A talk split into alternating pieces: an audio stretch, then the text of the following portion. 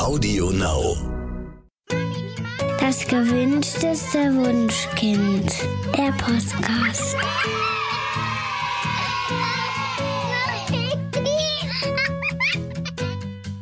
Hallo und herzlich willkommen zu Das gewünschteste Wunschkind, der Podcast. Heute mit Daniel Graf, Katja Seide und bei uns zu Gast ist heute Barbara Wegmann. Barbara ist Beziehungs- und Trennungscoach und ähm, ja, wir wollen heute mit Barbara über das Thema Trennungen sprechen, denn wir bekommen in letzter Zeit wirklich viele Anfragen von Eltern, die sich gerne trennen möchten. Also eigentlich sind es immer eher Anfragen von Frauen, ähm, die überlegen, sich von ihrem Mann zu trennen und nicht so genau wissen, wie sie dabei vorgehen sollen oder ob sie sich überhaupt trennen sollen. Einerseits sind sie unzufrieden und wollen aus ihrem Leben ausbrechen und sich wieder leichter und froher fühlen, aber andererseits haben sie auch Angst, es nicht allein zu schaffen, allein die Wohnung zu finanzieren, allein für die Kinder verantwortlich zu sein, allein den Haushalt zu schmeißen und dann auch noch zur Arbeit zu gehen. Es scheint irgendwie sicherer, einfach doch zusammen zu bleiben. Und oft ist es ja auch so, dass noch ein bisschen Liebe übrig ist für den Partner oder die Partnerin. Barbara, wie kommt man denn zu einer guten Entscheidung in einem solchen Fall? Ja, das ist natürlich ein ziemlich komplexes Thema, Trennung. Ne? Es klingt ja. so einfach, soll ich mich trennen, ja oder nein? Aber tatsächlich gehört es zu einem der größten, ich glaube vier oder fünf größten, komplexesten Lebensentscheidungen.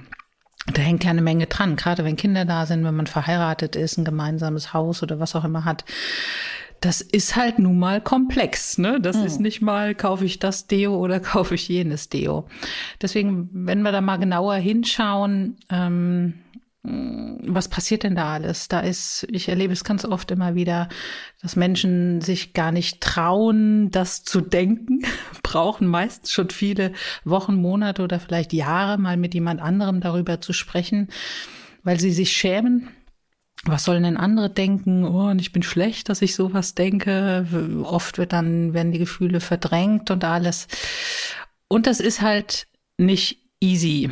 Und ähm, ja, da gibt's halt Dinge, die weniger hilfreich sind, auf dem Weg eine Entscheidung zu treffen, und Dinge, die hilfreich sind. Und vielleicht, wenn ihr mögt, können wir mal hinschauen, was sind denn die drei größten Verhinderer, um eine gute Entscheidung zu treffen dafür. Mhm gerade dieses Hin- und Hergerissen sein, ich kenne das selbst, wenn größere Entscheidungen anstehen, ne, trenne ich mich, trenne ich mich nicht, dann ist es mal einen Tag so, am nächsten so.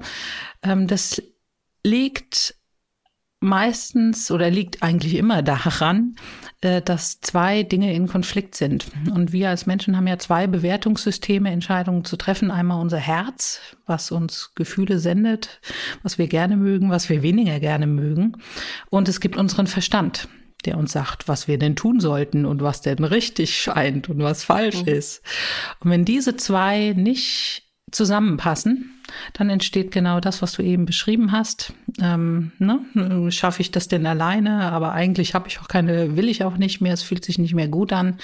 Und dann sind die beiden in Konflikt und gehen hin und her. Und dann funktioniert es auch nicht, eine Entscheidung zu treffen. Was ein anderer Verhinderer oft ist, wenn man sich fragt, trennen ja oder nein, ich will die richtige Entscheidung treffen. Ich will es richtig mhm. machen, weil das funktioniert einfach auch nicht. Es gibt kein richtig und kein falsch. Ob irgendwas richtig war oder nicht, das kriegen wir ja immer erst in der Zukunft raus, wenn wir die Entscheidung getroffen haben. Dann können wir im Nachhinein sagen, es war eine gute Entscheidung oder es war eine weniger gute Entscheidung. Aber was man tun kann, halt zu sagen, ich schaffe mir eine Situation, in der ich aus meiner jetzigen Position heraus das tue, was jetzt am besten ist.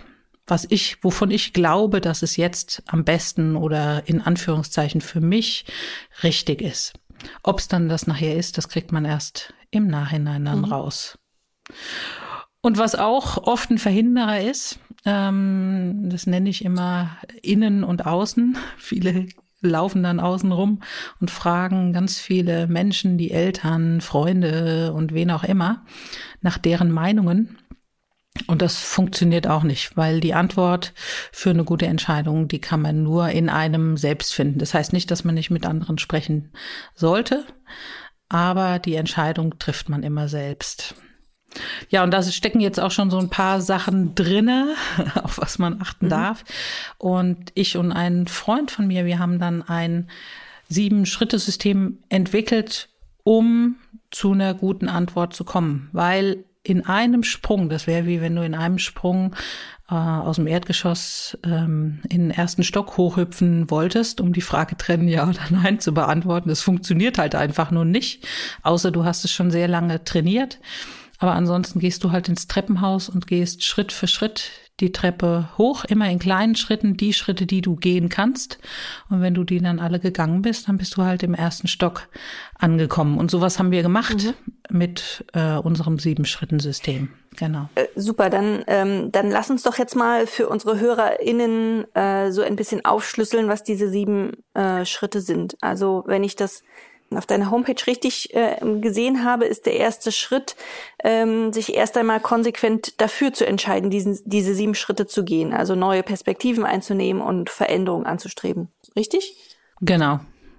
Also die Entscheidung beginnt damit, dass man sagt, ja, ich will mich entscheiden und ich bin auch bereit, dafür was zu tun. Ich bin halt bereit, die Treppe hochzugehen. Ähm, das ist der erste Schritt. Genau. Und ähm, es ist ja auch ganz häufig gar nicht unbedingt so, dass es immer am Partner oder an der Partnerin liegt, ähm, dass man unglücklich ist. Deshalb ist der zweite Schritt, erstmal in alle andere Leben, in allen anderen Lebensbereichen zu überprüfen, welche könnten das sein? Genau. Wir haben schon, wir haben, oder ich habe schon oft erlebt, ähm, dass halt dann an der Partnerschaft rumgeschraubt wird ne? mhm. ne? oder alles, die ganze Aufmerksamkeit auf den Partner geht, sich dann aber im Verlauf oder vielleicht sogar nach einer Entscheidung rausstellt, oh, das war's ja gar nicht. Vielleicht sogar bei der nächsten Partnerschaft, wenn man denkt so, ups, jetzt, äh, jetzt äh, bin ich ja wieder in der gleichen Situation wie vorher. Wieso habe ich immer so ein Pech, ähm, äh, so einen Partner oder so eine Partnerin ähm, anzuziehen? Und tatsächlich liegt es halt meistens eben nicht an dem anderen, sondern auch an einem selbst, weil man nimmt sich ja selber mit auch in die neue Partnerschaft. Und ja, da macht es einfach Sinn, zu gucken, weil jede Partnerschaft ist für irgendwas gut, herauszufinden, für was ist denn diese Partnerschaft gut? Was kann ich denn hier noch lernen? Und das kann durchaus auch sein, dass die Ursache für Partnerschaftsprobleme halt einfach in einem anderen Bereich liegen. Es gibt da so ganz typische Fälle. Also wir gucken da genauer hin, gucken uns zwölf Lebensbereiche an und klopfen die nach Mustern dann ab. Und was ich immer wieder sehe, das sind so typische Fälle oder typische Ursachen hinter den Partnerschaftsproblemen, sind zum Beispiel, dass Männer wie Frauen sich nicht erlauben, ihre Bedürfnisse wirklich zu leben oder haben nicht genügend Zeit für sich oder haben einen tierisch stressigen Job, der einfach auch Auswirkungen dann auf die Partnerschaft hat. Oder häufig ist es auch so, dass die Kommunikation nicht funktioniert, dass nicht wertschätzend kommuniziert wird. Und wenn sich halt jemand nicht selber erlaubt, glücklich zu sein, sich Zeit für sich zu nehmen und auch sich zu erlauben oder so einzurichten mit einem Job, der auch zufrieden macht, dann kann das sich unmittelbar auf die Partnerschaft auswirken sei es nun ähm, fehlender Sex, das sehen wir immer wieder. Dieser Lebensbereich, der wird dann ganz schlecht bewertet. Und es liegt halt eben nicht immer am Partner. Und deswegen ist es der erste Schritt, Schritt, mal zu gucken, was ist denn die wirkliche Ursache hinter dem Partnerschaftsproblem. Hm. Ja, das klingt total logisch. Aber ähm, sagen wir jetzt mal, die Frau hat herausgefunden, dass sie eigentlich mit allen Lebensbereichen äh, im Reinen ist, ähm, aber sie sich ähm, trotzdem ständig mit ihrem Partner oder ihrer Partnerin streitet. Und der Partner oder die Partnerin sich dann vielleicht auch sogar zurückzieht. Ähm, Schritt drei wäre jetzt dann also zu überprüfen, wie zufrieden man mit dem Partner oder der Partnerin noch ist. Genau, also dieses Beispiel, dass alle Partnerbereiche super sind und nur der Partnerschaftsbereich im Argen mhm. liegt, das ist der seltenste mhm. Fall. Nur mal so vorweg. Ja. Also ich würde sagen, nur ein Viertel der Fälle ist es so. In drei Viertel der Fällen sehe ich, sehen wir, ähm, dass andere Dinge mit reinspielen und meistens auch ursächlich sind. Also dieser Fall, den du gerade ansprichst, ist tatsächlich der seltenste. Mhm. Nichtsdestotrotz kommt er vor und auch wenn die Ursache in einem anderen Bereich liegt, schauen wir uns dann ja trotzdem den Partnerschaftsbereich an. Und da gibt es halt auch, ähm, wir arbeiten da mit äh, speziellen Tools. Auch in der Partnerschaft gibt es unheimlich viele Partnerschaftsbereiche. Wir haben da so zwölf Partnerschaftsbereiche, die wir anschauen. Zum Beispiel halt, ich habe einen schon genannt, eben Sex und Nähe, aber auch gegenseitige Erwartungshaltung oder die Wohnsituation, gemeinsame Freunde, die Kommunikation, Geld, Finanzen, die Kinder. Also es gibt sämtliche Bereiche auch in der Partnerschaft. Und da gucken wir dann genauer hin und gucken, wo liegt es denn genau im Argen. Und was wir da in diesem Schritt häufig, was da häufig passiert, dass wenn in dem Schritt mit, wo wir uns alle Lebensbereiche anschauen, wo halt der Partnerschaftsbereich nur ein Teil ist, dass der dort sehr schlecht bewertet wird. Ähm, und schauen wir, da gucken wir dann tiefer rein, zoomen wir dann tiefer in die Partnerschaft rein, ändert sich das Bild auf einmal. Mhm. Und der Wert, also wir arbeiten tatsächlich mit so, äh, mit so Skalen von 0 bis 10 und auf einmal ist der Wert erheblich mhm. höher. Und da ist schon der erste Aha-Effekt, auch wenn sich die Partnerschaft vielleicht gerade so schlecht anfühlt, ist sie doch vielleicht gar nicht so schlecht, wie ich es dachte. Weil meistens ist es ja so, unser Kopf, die Aufmerksamkeit geht häufig bei vielen auf das, was schlecht ist und auf einmal projiziert man das aufs ganze Leben. Und an der Stelle, ja, das kann zum Beispiel schon mal so der zweite Aha-Effekt sein, dass es ja auch viele gute Dinge in der Partnerschaft gibt, die vielleicht so ein bisschen aus dem, aus der Aufmerksamkeit gerutscht sind. Mhm. Ähm, in einem weiteren Schritt, im Schritt vier, schaut man dann ganz auf sich selbst. Man soll dabei herausfinden, was man braucht, um wirklich glücklich zu sein, was man sich vielleicht auch vom Partner wünscht, wovon man träumt. Und ähm, man kann auch mit dem Partner oder der Partnerin darüber ins Gespräch kommen, was er oder sie sich wünscht oder träumt. Genau, in Schritt 4 geht es ausschließlich um denjenigen selbst. Also da geht es tatsächlich noch nicht um den Partner, sondern was brauche ich, um glücklich zu sein. Dahinter steht, ähm, dahinter steht die die Grundhaltung, die Grundlage von meiner Arbeit ist, dass jeder selbst die Verantwortung für das Glück in seinem Leben trägt. Mhm. Also dass nicht der Partner verantwortlich ist für das eigene Glück. Und häufig haben wir, ja, sind bei, es kommen Menschen zu mir, die einfach auch keine, die keine Antwort haben, wenn ich frage, was ist denn das, was dich glücklich macht? Was ist denn das, was du brauchst in deinem Leben? Und da haben viele keine Antwort drauf und sagen, oh, ich habe so viel Zeit jetzt in die Partnerschaft gesteckt und mal die, der Job und die Kinder, ich habe gar keine Zeit mehr für mich. Und das ist eines der Hauptursachen, weswegen man sich auch in der Partnerschaft verliert. Und das gilt es jetzt aufzuholen. Und das passiert genau in Schritt vier, äh, mal sich richtig Zeit zu nehmen, sich selbst Aufmerksamkeit zu schenken. Was sind das, ist denn das, was mir Spaß macht? Was sind denn die Werte, die ich brauche, um tatsächlich auch glücklich zu sein in meinem Leben? Hm. Ich gucke jetzt mal gerade, also was, was, wir arbeiten da mit einer Analyse und finden da die inneren Motive heraus. Das sind 30 innere Motive, die da dahinter stehen.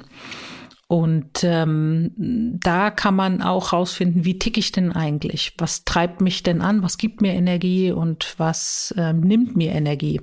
Und was da häufig schon sichtbar ist, also ich bringe einfach mal so ein Beispiel mit, dass man sich das ein bisschen genauer vorstellen kann.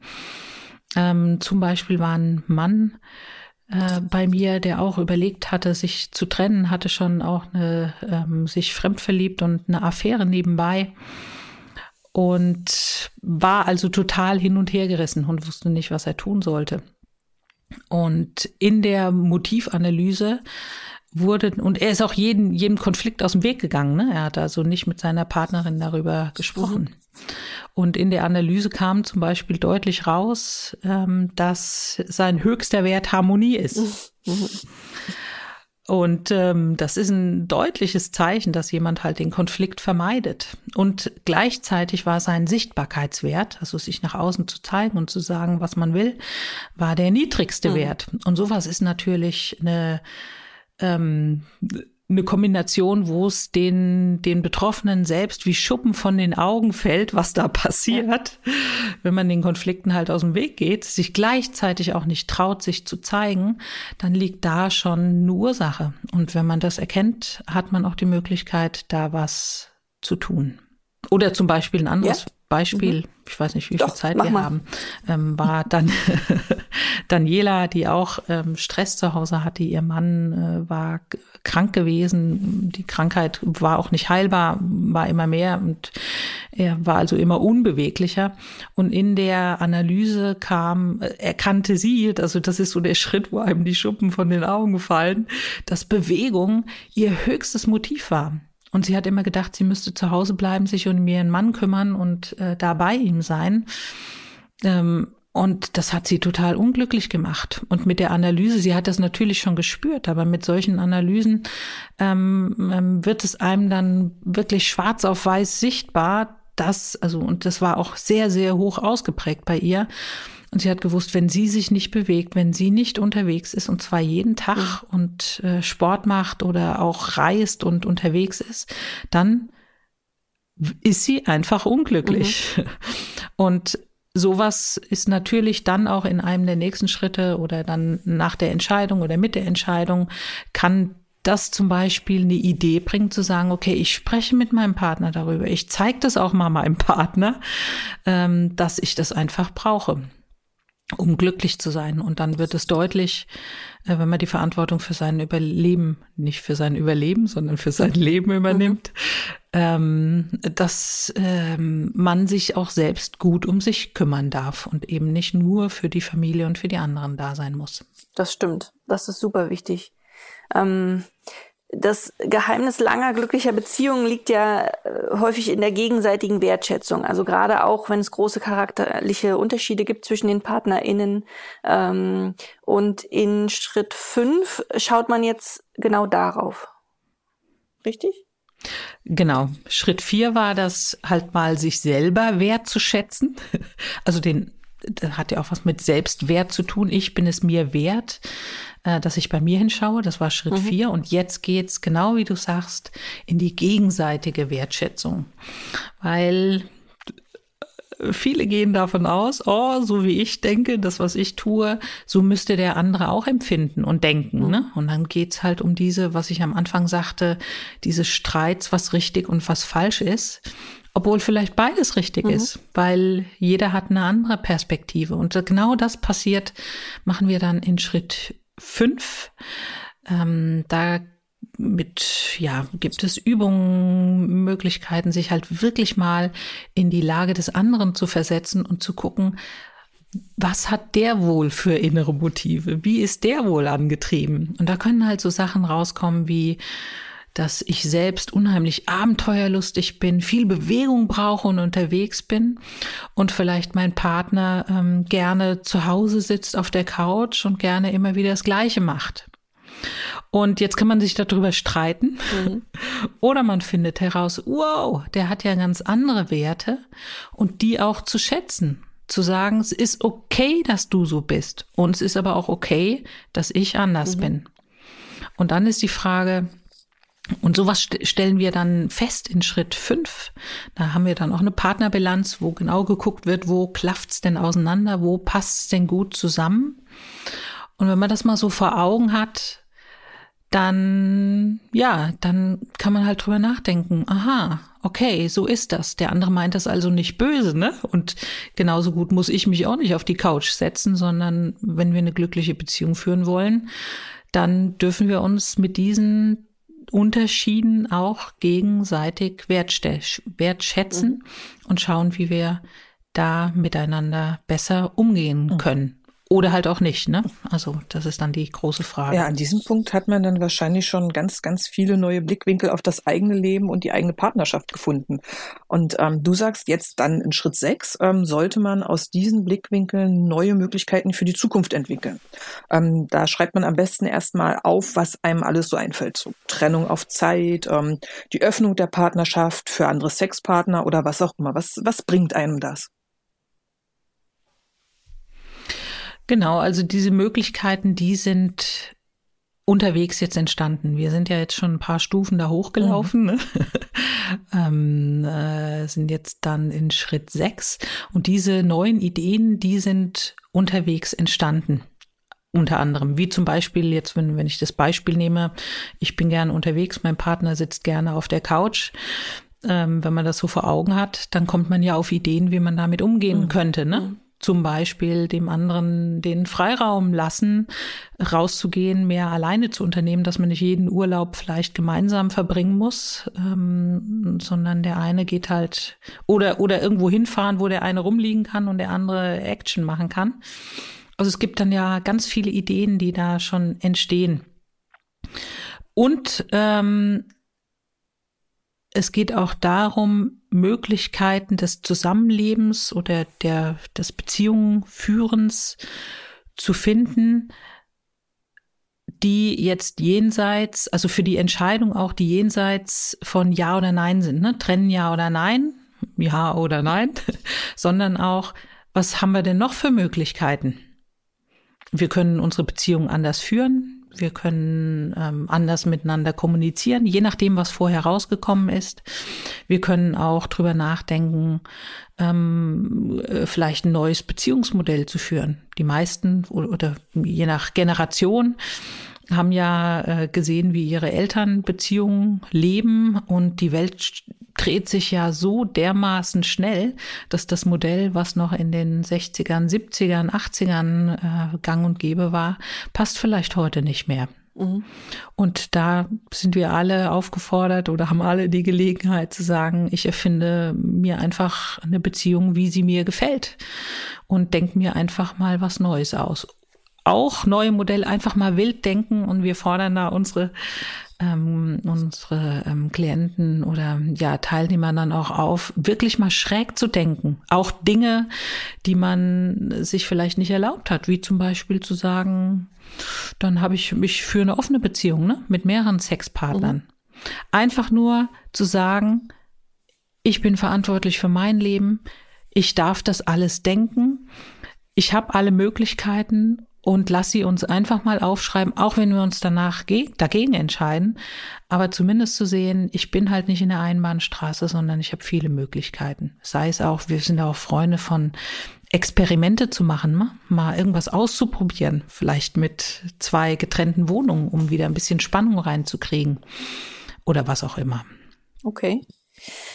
Jetzt hat, also wenn, wenn ich jetzt äh, an das, an die Möglichkeit denke, sozusagen die, die Beziehung zu öffnen, dann würde das bei mir schon mal Ängste irgendwie ähm, hochbringen. Und Daniel hat ja vorhin ähm, auch schon kurz erwähnt, dass ähm, viele Partner so Trennungsängste haben. Ähm, für, für, diese, für diese Trennungsängste hast du aber auch ein paar ganz gute Ideen, oder? Also was macht man denn gegen, dagegen? Ja, Ängste, Ängste kommen natürlich hoch. Ne? Also es ist ja tatsächlich alles, was wir gerade besprechen, verändert das Leben kolossal oder kann es kolossal verändern. Und immer wenn Veränderung da ist, macht das erstmal Angst. Oder wir können auch sagen, es ist ungewohnt. Ne? Immer wenn irgendwas ungewohnt oder neu ist, dann wissen wir nicht, wie es weitergeht und dann kann man sich Angst machen, auch selbst machen. Mhm. Ähm, du sagtest eben, was kann ich denn dagegen tun? Ich würde mal sagen, gegen Ängste sollte man nichts mhm. tun, mhm. weil wenn man versucht, irgendwas gegen Ängste zu tun, dann schenkt man denen noch mehr Aufmerksamkeit und dann werden sie größer. ähm, das funktioniert also nicht. Habe ich auch schon selber ausprobiert. Am besten lassen. Ähm, ich gehe jetzt immer mal aus, dass es jetzt keine krankhaften Ängste sind, sondern wir alles noch im Rahmen haben. Mhm. Ne? Also ja, ähm, das, was ich jetzt sage, äh, wenn es richtige Ängste sind, ähm, dann braucht es natürlich auch therapeutische Hilfe. Aber sagen wir mal, das ist alles so im Rahmen, dann sehe ich oder ist es hilfreich, eine Angst mal als Einladung auch zu sehen, als Einladung irgendwo hinzuschauen. Dass eine Angst sagt, ey, da ist vielleicht irgendwas, wo du dir noch keine Gedanken gemacht hast. Schau doch da vielleicht mal hin, gerade wenn es um finanzielle Ängste geht oder gerade wenn es darum geht, äh, was passiert mit den Kindern. Ne? Äh, das ist, das ist einem wichtig und das braucht man auch fürs Leben, um sich sicher zu fühlen. Und wenn man sich da noch keine Gedanken gemacht hat, dann ist das zum Beispiel, dann ist die Angst eine Einladung, schau doch mal dahin. Ähm, und was willst du mir denn sagen mit dieser Angst? Was darf ich denn da noch rausfinden? Jetzt zum Beispiel, was ich, so eine Angst, ähm, die ich immer wieder höre, ich habe die Angst, keinen mehr zu finden, keinen Partner mehr zu finden. Und da ist die Frage, was steht denn, oft ist es ist es gar nicht diese Angst, sondern da steht eine Ursache dahinter. Und da ist es interessant, halt auch die Ursache rauszufinden. Gerade wenn mir eine hübsche 30-jährige Frau sagt, ich habe Angst, keinen mehr zu finden, ähm, dann, äh, dann, und wenn man da mal ein bisschen genauer hinschaut, was ist es denn wirklich? Dann steht dahinter halt eher das Thema Selbstwert. Ne? Ich fühle es nicht wert, ich bin es nicht mhm. wert, dass ähm, jemand anders, ähm, dass sich jemand anderes in mich verliebt. Und wenn man da halt genauer hinschaut und die wahre Ursache rausfindet, dann kann man da auch, ja, und dann kann man da ansetzen und auch irgendwas tun. Und in diesem Falle, in diesem Beispiel geht es halt dann darum, an dem Selbstwert zu arbeiten, weil ja, mit 30 ähm, hübsch, freundlich, nett gibt's keinen wirklichen Grund, keinen zu finden. Außer halt, es steht dieses Selbstwertthema dahinter. Mhm. Und das ist auch das, was oft passiert bei Trennungen, dass man Angst vor irgendwas hat. Und wenn man halt nicht hinschaut, dann auf diese Angst reagiert. Zum Beispiel die Angst, ich habe nicht genug Geld. Mhm und der andere nimmt mir das Geld weg, diese Angst, ohne dass vielleicht ein Grund da ist, dann fängt der Körper, wenn man da nichts tut, schon an, darauf zu reagieren. Zum Beispiel, dann gehe ich zu einem Rechtsanwalt, ein scharfer Hund, äh, der meine Rechte einklagt. Oder ich fange auch schon mal an, die Konten abzuräumen, ne? aus Angst, der andere tut es. Mhm. Und das ist halt das Problem, wenn man aus Angst reagiert, führt es zur Eskalation und dann führt es zum Krieg. Aber ja, es braucht da immer zwei zu. Und wenn man an der Stelle merkt, okay, äh, Angst ist, die muss nicht real sein, sondern ich gucke mal, was dahinter steht, ich tu was, ähm, dann kann man da vollkommen aussteigen und auch ähm, anders handeln. In diesem Zusammenhang ist es wahrscheinlich auch äh, hilfreich, mit Menschen zu sprechen, die eine Trennung schon geschafft haben, oder? Ja, ist immer hilfreich, mit Menschen ja, zu sprechen, die irgendwas Positives, ne? Also ich meine, äh, wenn ich jetzt zum Beispiel einen Podcast machen wollte, dann könnte ich zum Beispiel euch fragen, weil ich finde euren Podcast genial. Ihr macht das also oh, so dermaßen Dank. professionell. Ist also besser, euch zu fragen, als irgendjemand, der noch keinen gemacht hat.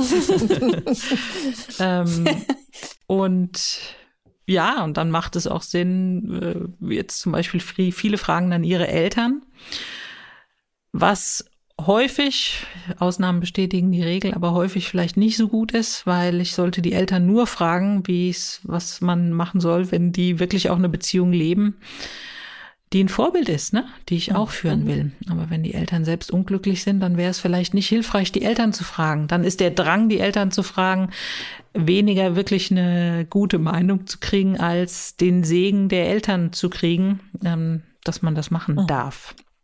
Also insofern ähm, ganz, ganz wichtig, Menschen zu fragen, die irgendwas erfolgreich geschafft haben und nicht Menschen zu fragen, die selbst dann in eine Angst verfallen.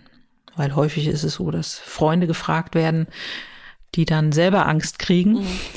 und dann nicht wirklich bei dem anderen sind und äh, dem anderen helfen, sondern eher ihre eigene Angst dann nach ihrer eigenen Angst Ratschläge mhm. geben. Barbara, lass uns mal nochmal zurück auf den Schritt 6 kommen. Da hatten wir uns ja verschiedene Möglichkeiten erarbeitet. Ähm, jetzt bewertet man die abschließend noch, ob sie überhaupt machbar sind und wie die sich so anfühlen, oder? Genau. Also in Schritt 6 haben wir dann ähm, aufgrund der Ideen alles gesammelt, haben vielleicht noch ein paar neue dazu gefunden. Also so richtig mal wild, so eine Liste von fünf bis zehn Optionen geschrieben und erarbeitet. Und sobald man das hat, ist die eigentliche Entscheidung, das ist das Spannende dabei, die Entscheidung auf die Frage trennen ja oder nein oder was tue ich denn jetzt, weil es geht ja nicht nur um ja oder nein, sondern ich habe jetzt fünf bis zehn Optionen mal aufgeschrieben, dann auf einmal wird es sehr leicht, ähm, weil die eigentliche Arbeit ist schon getan. Und jetzt geht es darum, diese Möglichkeiten zu bewerten.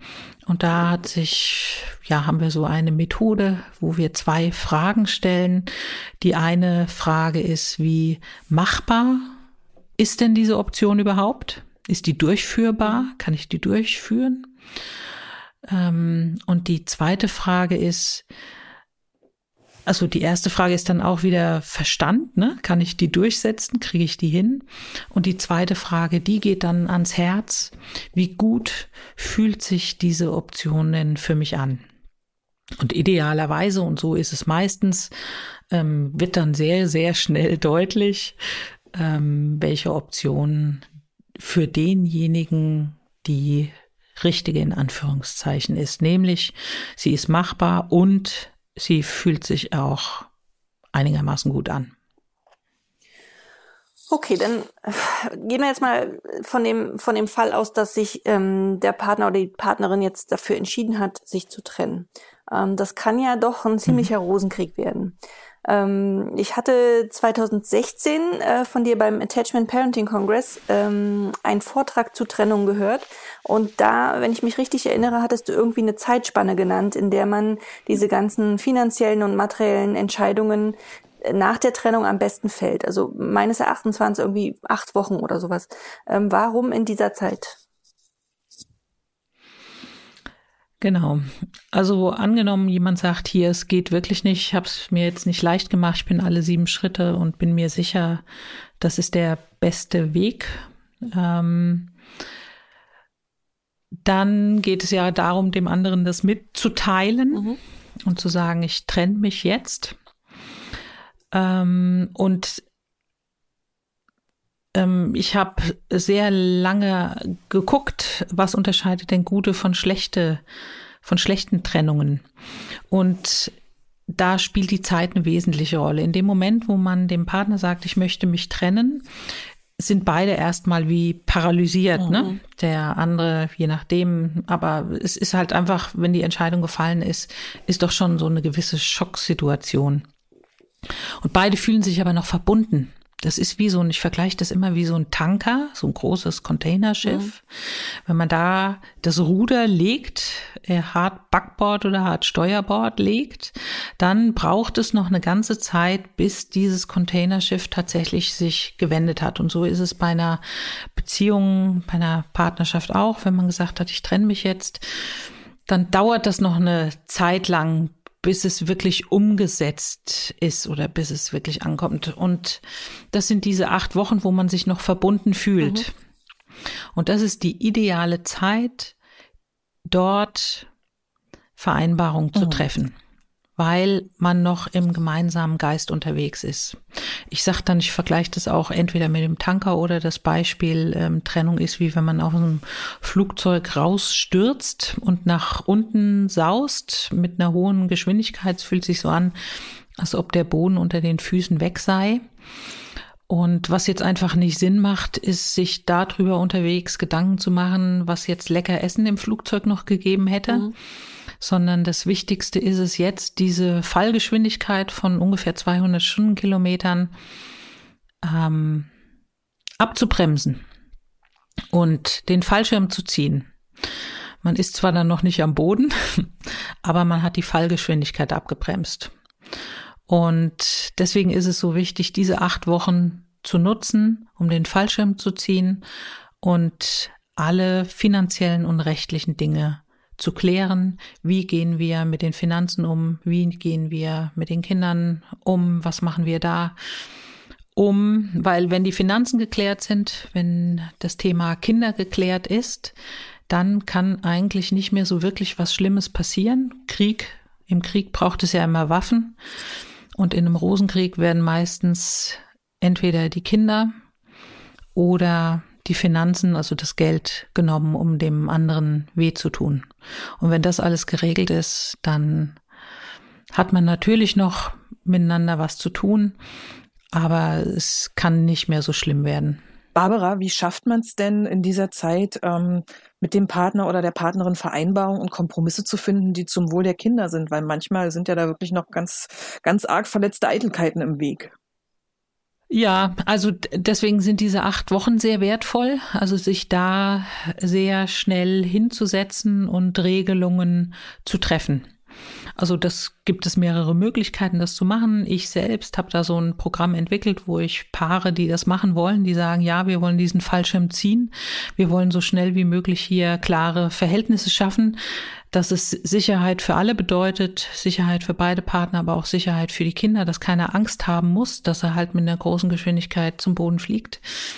Und ähm, also ich mache das, ich begleite Menschen in diesen acht Wochen da zu einer Vereinbarung zu kommen. Es gibt aber auch die Möglichkeit, ähm, das selber zu machen. Es kommt immer darauf an, wie komplex die eigenen wirtschaftlichen Verhältnisse sind. Ähm, man kann das also auch selber machen zu Hause und sich schon mal was aufschreiben und dann zu einem Rechtsanwalt gehen oder man kann zu einem Mediator gehen und kann sagen, wir wollen hier Dinge regeln. Genau. Und da gibt es ähm, ja, es gibt so ein paar Sachen, die man dann halt regelt und die auch sehr schnell zu regeln sind. Ich sehe das immer wieder. Stress gibt's nicht aufgrund der Fakten, sondern immer nur aufgrund der Emotionen, so wie du es eben sagst. Wenn die Emotionen freiliegen, dann gibt es Stress.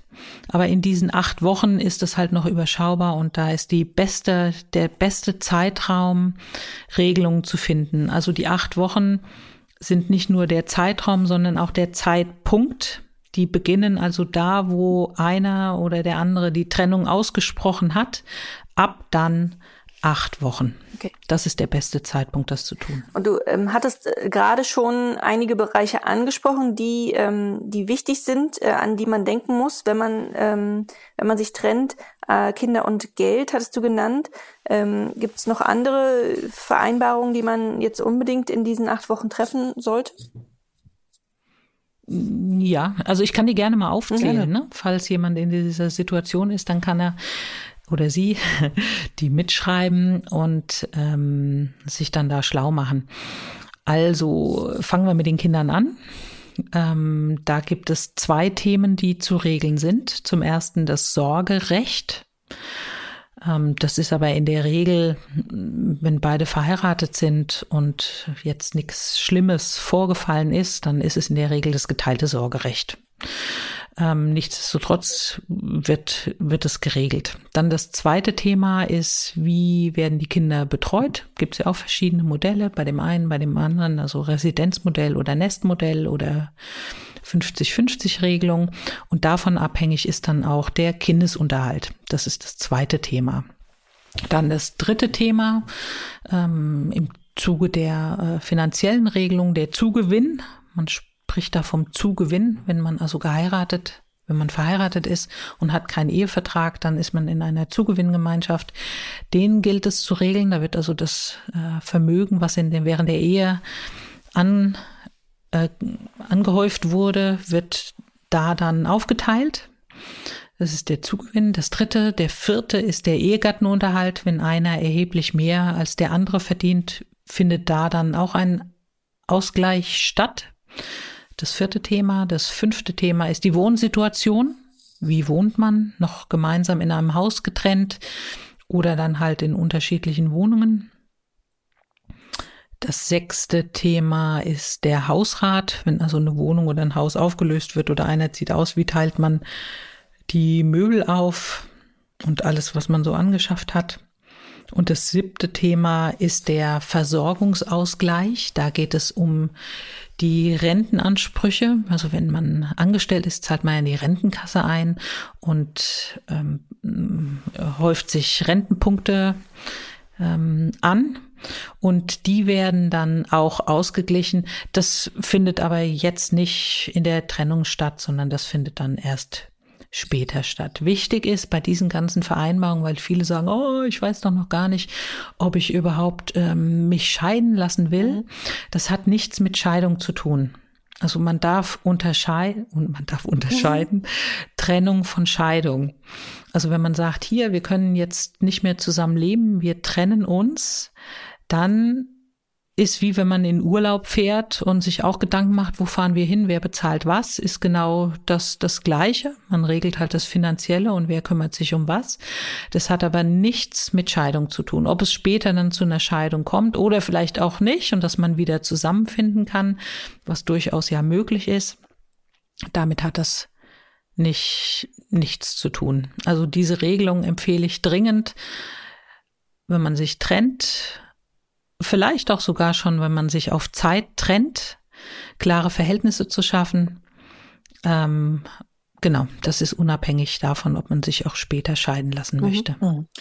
Barbara, so eine Trennung ähm, bringt es ja manchmal mit sich, dass die Partner sich dann doch anfangen, irgendwie zu hassen. Ähm, was kann ich dann konkret machen, wenn mein Ex schlecht über mich redet vor meinen Kindern? Ja, das ist doof. Äh, äh, ich, also ich kenne das, ich habe das auch selber erlebt und das ist eine extrem große Herausforderung.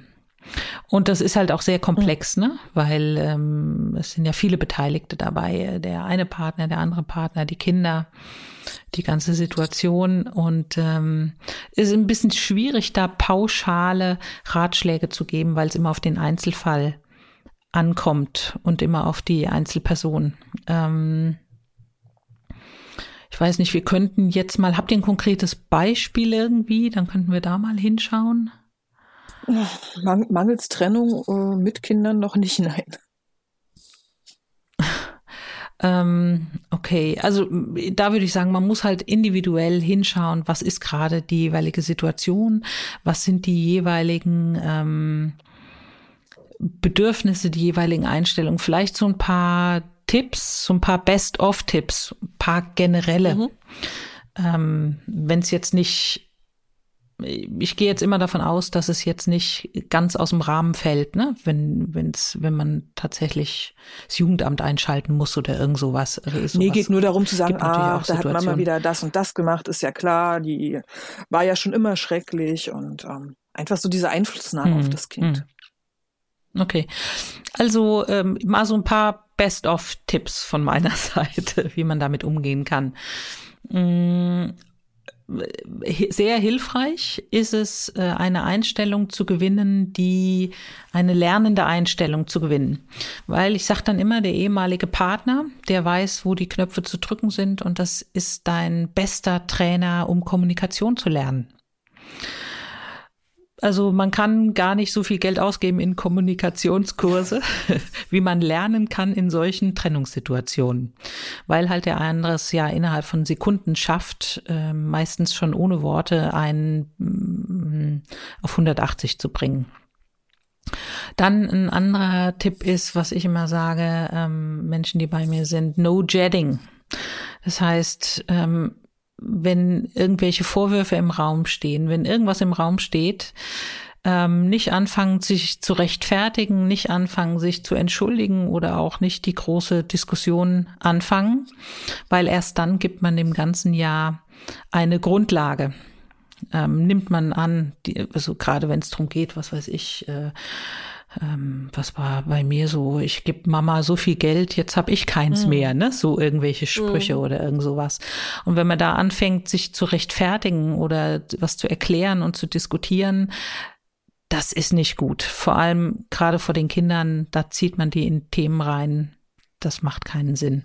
Also das Wichtigste ist es, raus aus der Situation zu gehen, zur Ruhe zu kommen, selbst da nicht mitzumachen, nicht einzusteigen in diese Sichtweisen, sondern halt danach dann ins Gespräch zu kommen, ne? mit dem Partner gegebenenfalls ins Gespräch zu kommen, aber in Ruhe und herauszufinden, was ist denn das Interesse? Will der andere sich tatsächlich abreagieren an einem? Mhm.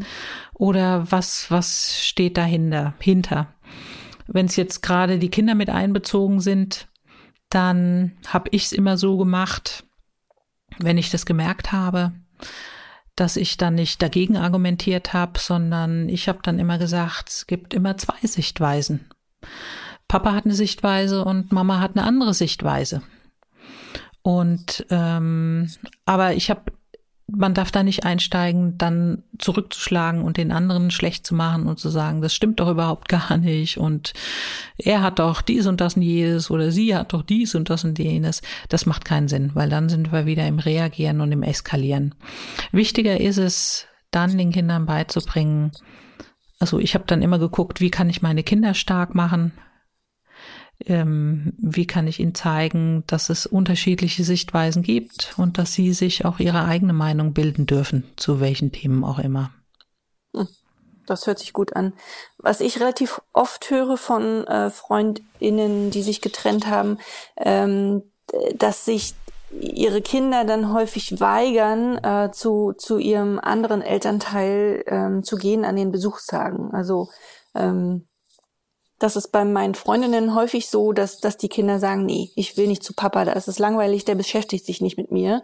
Ähm, und da fühle ich mich irgendwie gar nicht willkommen. Äh, hm. Aber die Besuchstage sind ja normalerweise gerichtlich festgelegt. Ähm, Gibt es irgendwie einen Tipp, wie du, ähm, wie, wie man dann mit den Kindern sprechen kann? Ja, also äh, ich habe das selber auch erlebt. Ähm, das Wichtigste als erstes ist mal, hinter die Ursache zu kommen. Was ist die Ursache? Was ist das Bedürfnis des Kindes? Wenn jetzt ein Kind sagt, äh, ich habe da keinen Bock hinzugehen, mir ist langweilig, mhm.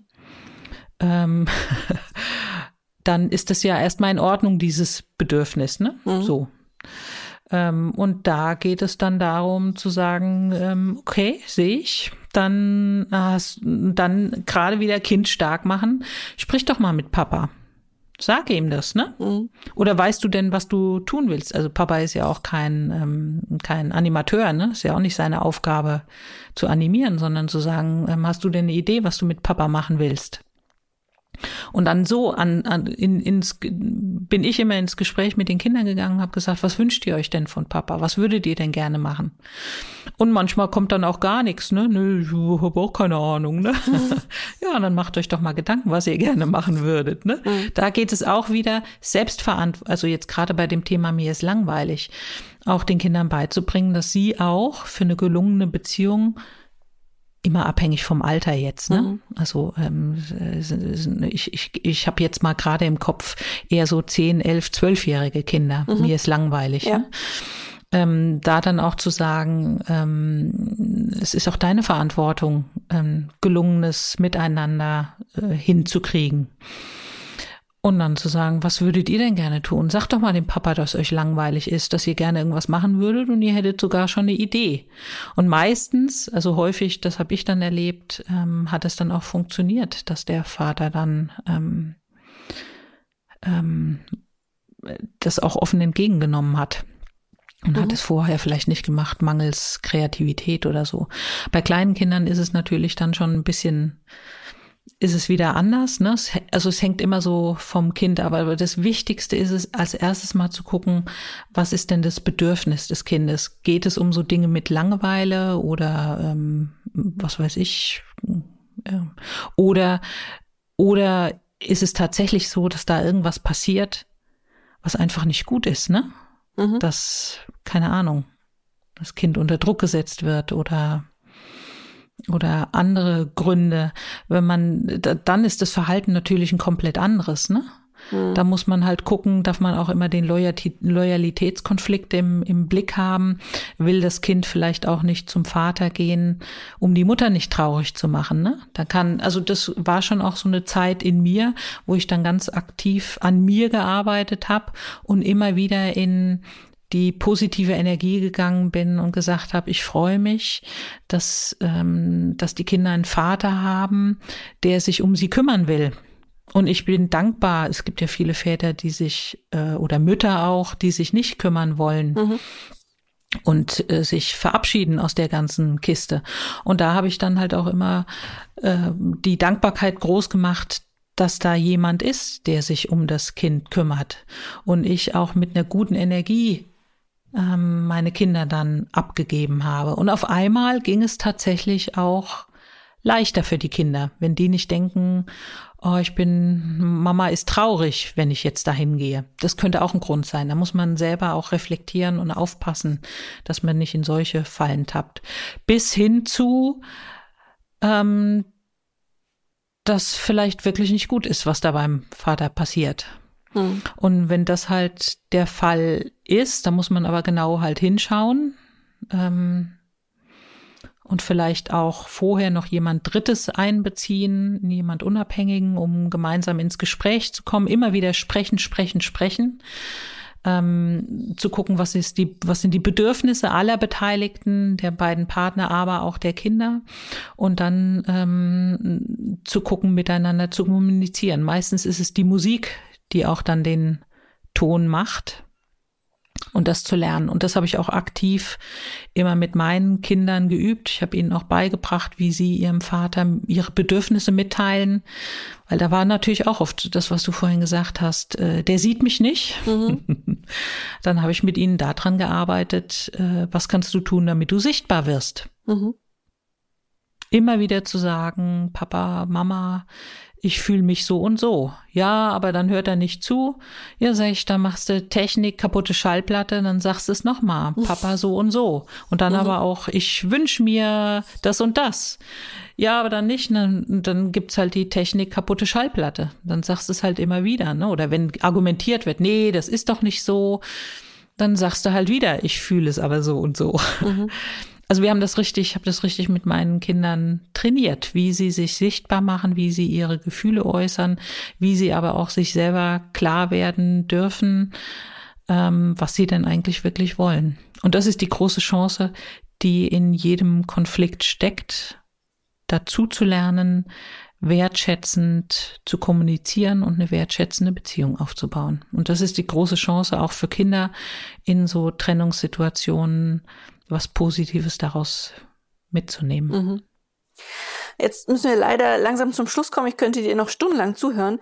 Ähm, du bietest Coaching-Angebote an. Einmal zu dem Thema, ob man sich trennen sollte oder nicht. Und dann einmal tatsächlich ähm, bei der eigentlichen Trennung. Ähm, da bist du dann, wenn man dich bucht, acht Wochen lang an der Seite der beiden PartnerInnen.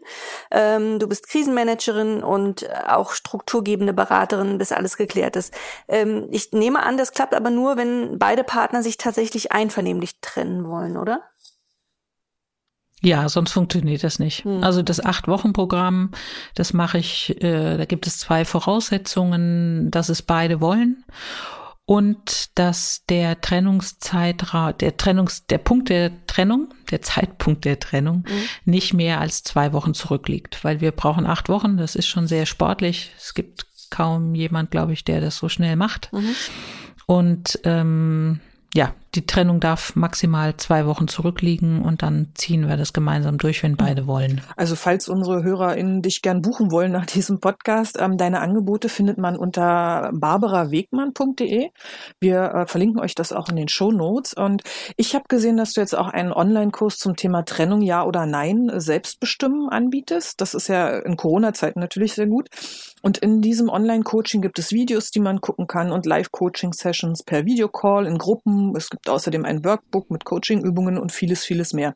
Das kostet knapp 600 Euro, äh, ist jetzt auch also nicht wirklich billig, aber äh, ja, durchaus eine Investition in eine glückliche, selbstbestimmte Zukunft. Ähm, die meisten eurer Coaching-Paare bleiben hinterher zusammen, oder? Das hat mich überrascht, ehrlich gesagt. Ja, es hat mich auch überrascht, als wir angefangen haben damit. Aber was halt dann schnell deutlich wurde, dass die meisten halt im Programm entdeckt haben, dass sie viele Möglichkeiten haben und dass sie viel Potenzial, selber ihre Beziehung in die Hand zu nehmen und selber fürs eigene Glück verantwortlich zu sein, viele Chancen noch nicht genutzt haben. Und dann sagen sie, hey, cool. Und unheimlich viele ähm, äh, haben auch schon ganz positive Erlebnisse während dieser sieben Wochen. Also es fängt ja nicht erst an, dass sich danach mhm. was verändert, sondern schon während dieser sieben Wochen. Hab da also eine eine Frau im Kopf, die ähm, 30 äh, Jahre verheiratet war, schon lange darüber nachdachte und ähm, sich immer nur die, um die Kinder gekümmert hatte. Und die ist während dieser sieben Wochen, das war dann Schritt vier, ne, sich um sich selber zu kümmern, mhm. ähm, hat die sich getraut, das erste Mal in ihrem Leben alleine eine Woche Urlaub zu machen und ist weggefahren, weil sie gesagt hat, ja, jetzt mache ich mal was für mich. Mhm. Und ähm, ja, sowas passiert dann halt und dann merken viele, da geht ja was. Ich kann ja wirklich viel selbst beeinflussen und sagen dann, nee, Trennung wäre jetzt nicht, jetzt nicht der richtige Schritt. Ich habe erstmal selber noch was zu tun und hier will alle Chancen nutzen, bevor ich mich trenne. Weil, wenn ich mich trenne, dann darf es ja auch wirklich ein Fortschritt sein und ich will beim nächsten Partner nicht wieder in die gleichen alten Verhaltensmuster reinrutschen. Ja. Das war ein schönes Schlusswort. Liebe Barbara. Ja, ja, vielleicht noch eines. Mhm. Ähm, ich habe noch ein kleines oh. Geschenk mitgebracht für ähm, die Podcast-Hörer. Und zwar würde ich für alle, die sagen, hey cool, das äh, trennen ja oder nein, ich will jetzt wirklich ähm, diese Schritte gehen, dann habe ich einen Gutscheincode, mit dem die Hörer 100 Euro sparen könnten. Toll, wow. Ja, dann geben wir das einfach in die Show Notes und dann ja, ist da der Code drin. Gerne. Hm, gerne. Ich habe gedacht, ich nenne das nach eurem Podcast Wunschkind 21 und dann können die, die das gehört haben, ähm, ja, das ein bisschen günstiger ja, kriegen. Toll, ja, cool. Ja, vielen Dank. genau, wir sagen vielen Dank auch, dass du heute bei uns zu Gast warst. War sehr, sehr spannend zu hören. Ich hm, denke, die Hörer konnten und Hörerinnen konnten viel mitnehmen. Ja, uns bleibt zu sagen, vielen Dank und ähm, ja, wir hören uns in 14 Tagen wieder, ihr Lieben. Bis dahin, macht's gut. Tschüss. Tschüss. Tschüss. Das war der Podcast vom gewünschtesten Wunschkind.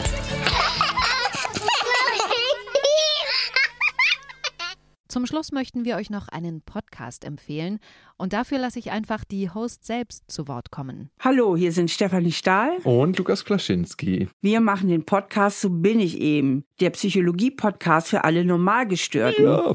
Und dort behandeln wir alle möglichen Lebensprobleme rund um das Thema Beziehungen, Selbstwert, Job, ja. Trennung, Verlust, alles, was einem so passieren kann da hatten Leben. wir schon die buntesten Fragen drin, wie warum bin ich immer noch Single, wie behaupte ich mich gegenüber anderen, passen wir eigentlich zusammen? Und ganz wichtig ist, wenn man das Thema Probleme hört, dann denkt man immer, ein riesen Rucksack, das ist alles schwer. Aber ich finde, uns gelingt es ganz gut, die gut und leicht aufzuschlüsseln, dass es auch Spaß macht, das zu hören. Und wenn ihr mal reinhören wollt, tut das gerne. Wir freuen uns auf euch und eure Fragen. Und ihr findet unseren Podcast auf Audio Now und überall, wo es Podcasts gibt.